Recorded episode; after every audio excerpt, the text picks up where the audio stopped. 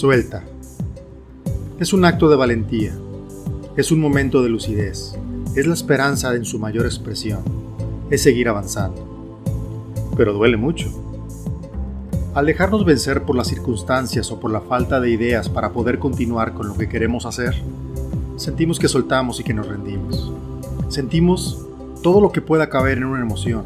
Miedo quizá, tranquilidad tal vez, enojo y frustración, alegría y plenitud. Lo que sí es cierto es que duele hacerlo.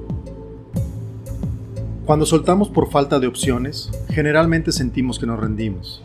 Y esa emoción es terrible si no estás acostumbrado a hacerlo.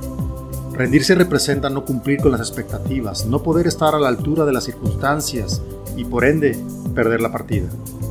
Esto es cierto, pero también es cierto que soltar requiere de valentía, voluntad y coraje, y si lo vemos desde ese punto de vista se vuelve un acto de fe. Dejarse vencer por las circunstancias implica que ya agotamos todas las posibilidades y que no hay manera de poder seguir adelante.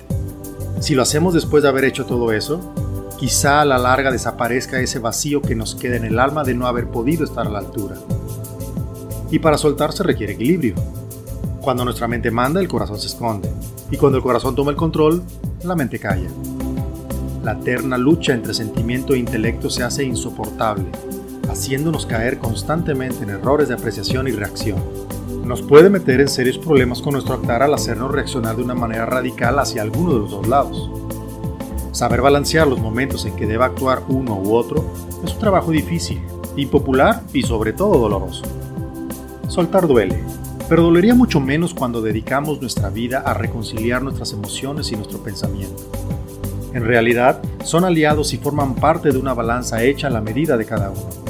Nuestro trabajo será hacer malabares para mantener ese equilibrio. Soltar enseña. La experiencia que se vive al dejar fluir la vida con honestidad y plena conciencia se vuelve enriquecedora porque nos deja un aprendizaje memorable. Claro, siempre y cuando estemos lo suficientemente despiertos para darnos cuenta de ello. Aprendamos de esas experiencias no muy agradables como si fuera una lección más que la vida nos ofrece en su infinita sabiduría para que crezcamos en conocimiento, actitud y confianza.